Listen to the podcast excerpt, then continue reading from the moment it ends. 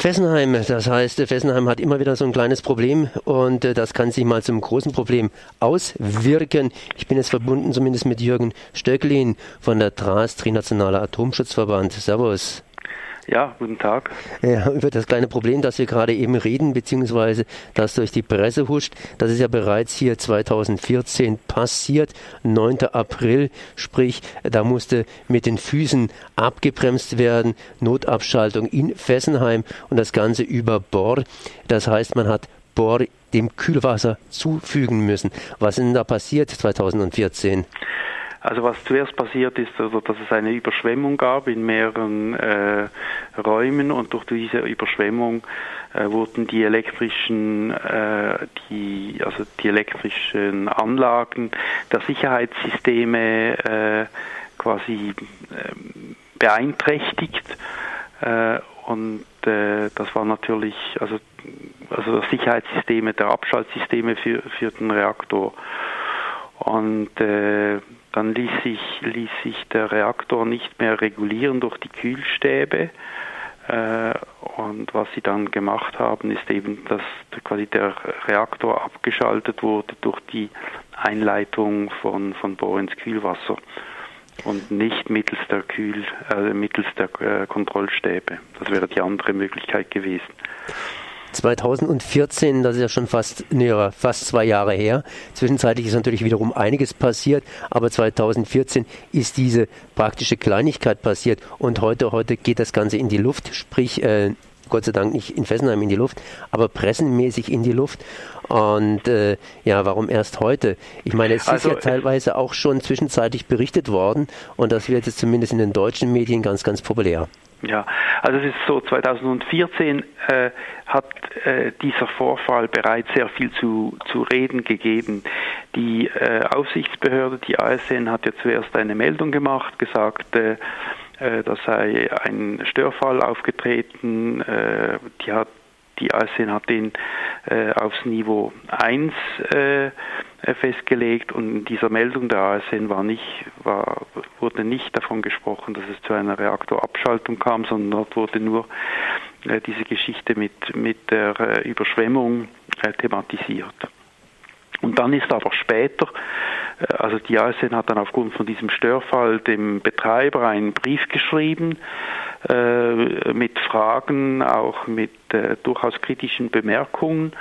Und äh, dieser Brief, der, den hat man zuerst nicht gekannt. Der ist dann, ich glaube, das war ja im Verlauf des Sommers, ist, ist dieser Brief bekannt geworden.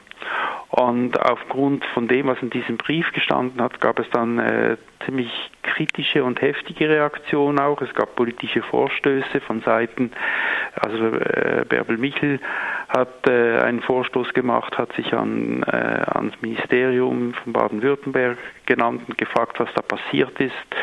Die haben dann Abklärungen gemacht, äh, haben die EDF und, und die Aufsichtsbehörde äh, gefragt und die äh, das Thema wurde dann auch allerdings erst relativ spät ausführlich in der äh, CLIS, also der äh, Kommission Locale de Surveillance, besprochen und von Seiten des Betreibers und von äh, auch von Seiten der Aufsichtsbehörde wurde damals quasi immer beruhigend gesagt, das sei ein ganz normaler Vorgang gewesen und eigentlich hätte es kein Problem gegeben. Ich meine, das sagen sie auch heute ja noch, oder?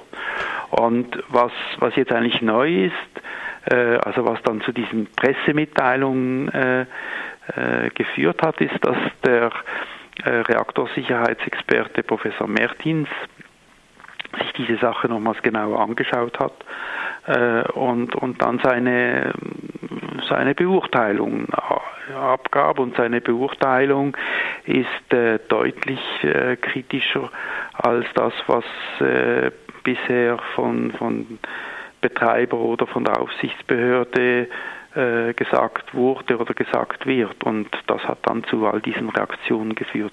Aber es war natürlich schon so, äh, auch im Jahre 2014. Das war einer der vielen Störfälle, welche natürlich dazu geführt haben, dass wir oder andere kritische äh, Gruppierungen und, und auch äh, Also die, die Stadt Freiburg, äh, das Land Baden-Württemberg äh, gesagt haben, dieser äh, Reaktor in Fessenheim, da gibt es viele Probleme, es gibt Unsicherheiten, es gibt Gefahren, wir wollen, dass der sofort geschlossen wird. Also das war schon 2014 ein Thema, aber nicht in, in diesem Ausmaß, wie das jetzt geschehen ist. Ich konzentriere mich trotzdem auf 2014. Das heißt, dazwischen gab es natürlich auch schon wieder jede Menge Geschichten. Aber das ist jetzt richtig wieder hochgekommen hochgekocht, sprich man hat damals zum ersten Mal praktisch mit den Füßen abgebremst, das heißt in diesem Falle Bohr, das heißt man hat dem Kühlwasser Bohr zugeführt, dass entsprechend diese Reaktion unterbrochen worden ist. Es hätte sein können, glaube ich, dass der Reaktor tatsächlich durchprellt. Also äh, der Professor Mertins hat gesagt, dass die, die dass äh, aufgrund von den Aussagen im, im, Brief der ASN man den Eindruck erhält, dass der Reaktor kurzfristig äh, quasi nicht mehr unter Kontrolle war. Also dass das Personal nicht gewusst hat, was im Reaktor betrieb. Und das wäre natürlich sehr gravierend, wenn das wirklich so gewesen ist. Das wird vom, vom Betreiber und von der ASN in Abrede gestellt, aber äh, es ist einfach nicht klar. Und äh, ich denke, es ist richtig, dass man äh, nochmals äh, diese Abläufe ganz genau diskutiert und, und, und wirklich äh, erklärt, was da effektiv geschehen ist.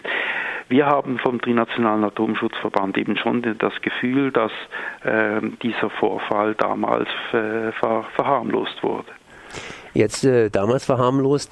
Heute sieht es so aus, in der deutschen Presse zumindest große Aufregung und in der französischen Presse eher beruhigende Töne. Äh, Hollande hat versprochen, 2016 ist mit Fessenheim Schluss. Andere Minister haben das kurzfristig mal bestätigt. Dann lese ich wiederum, nee, also 2016 ist ja nur so eine kleine Fußnote. Wo stehen wir jetzt hier in Frankreich? Das heißt, wie ist die Situation? Also der aktuelle Stand ist der, dass, äh, und da sind die Aussagen von Seiten der französischen Regierung eigentlich seit einiger Zeit konsistent und gleich, dass die EDF, der Betreiber, bis Juni 2016 äh, einen Antrag stellen sollte für die Schließung von Fessenheim, der dann von der französischen Regierung akzeptiert wird.